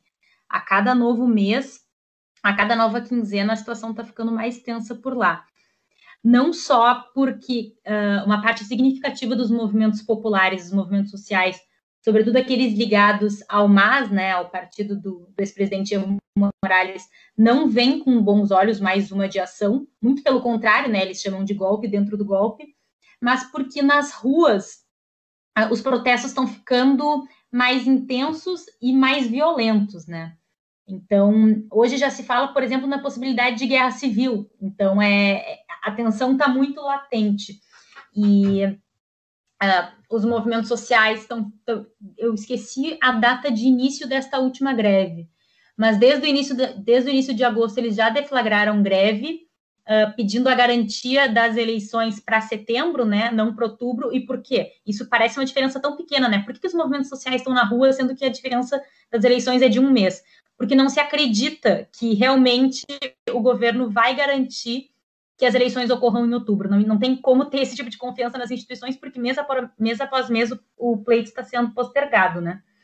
Então, o que está acontecendo é que a Central Obreira Boliviana, que é a maior central sindical do país, deflagrou greve, né? Eles paralisaram as ruas, bloquearam estradas, o que significa que um país que já estava paralisado, entre muitas aspas, pela pandemia, agora está numa situação de ainda mais instabilidade, né? Porque uh, limitou muito a circulação, sobretudo nas estradas. E a forma com que o governo tem respondido é sempre com muita violência, ainda que tenha chamado uh, um grupo de sete movimentos sociais e o movimento ao socialismo, né, o, o partido, para a mesa de negociação. Só que a mesa de negociação fracassou, eles não chegaram a nenhuma resposta.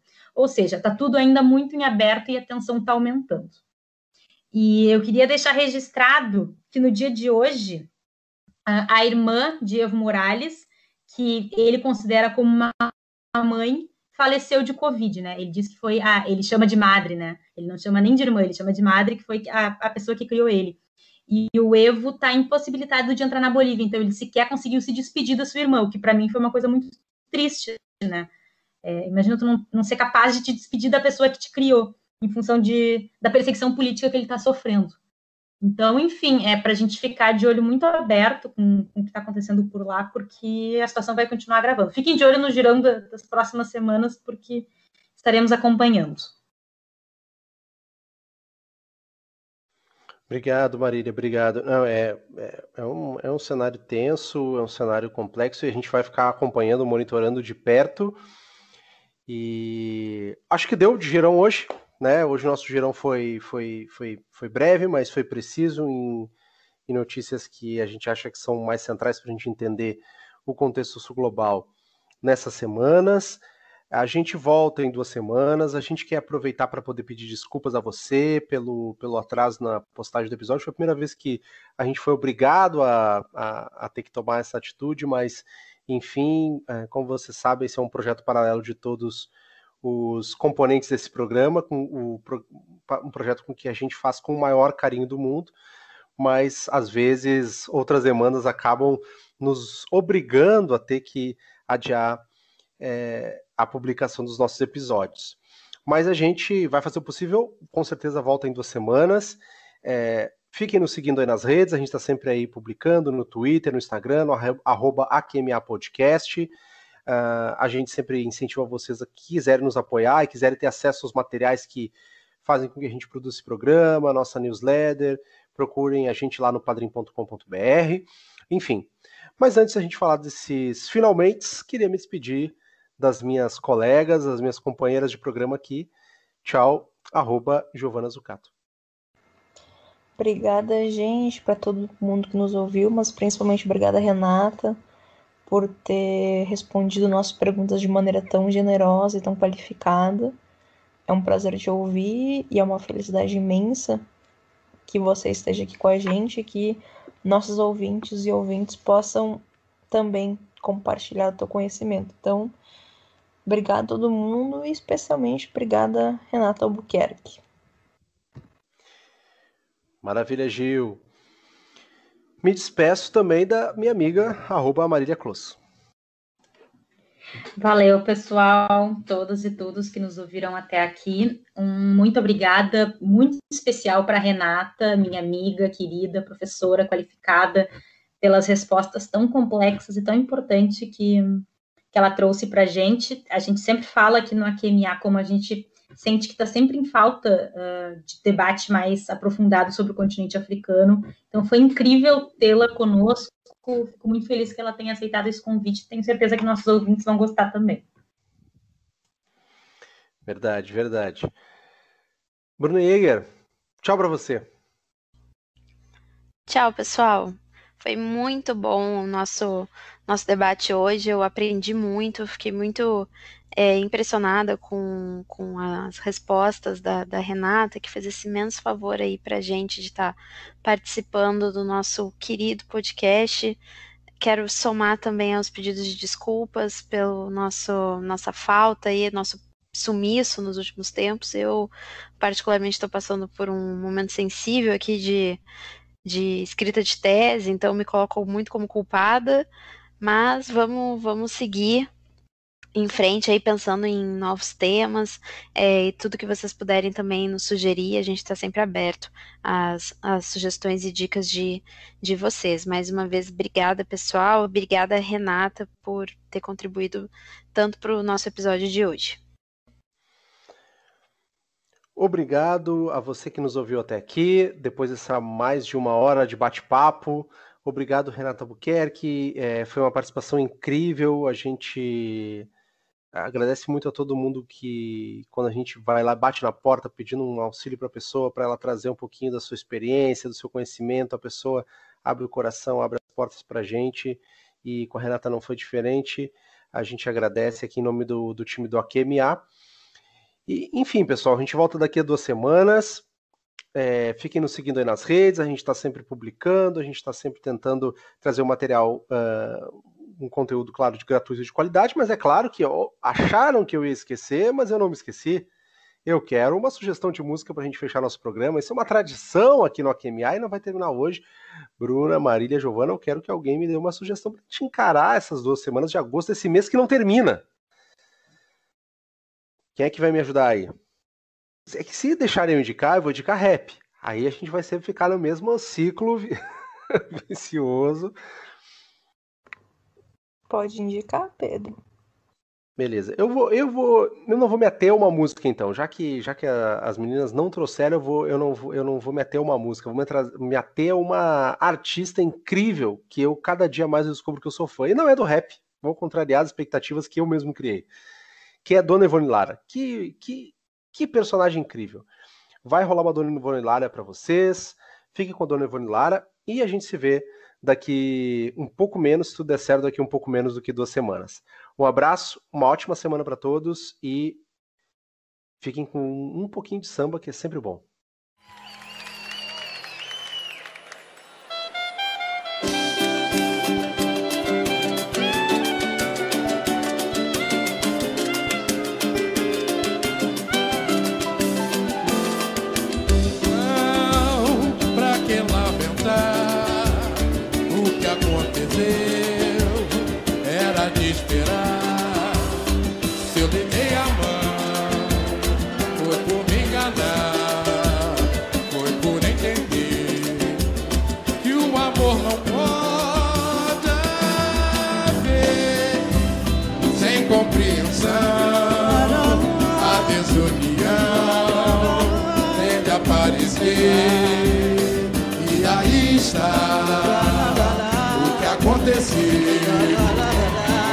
Destruiu.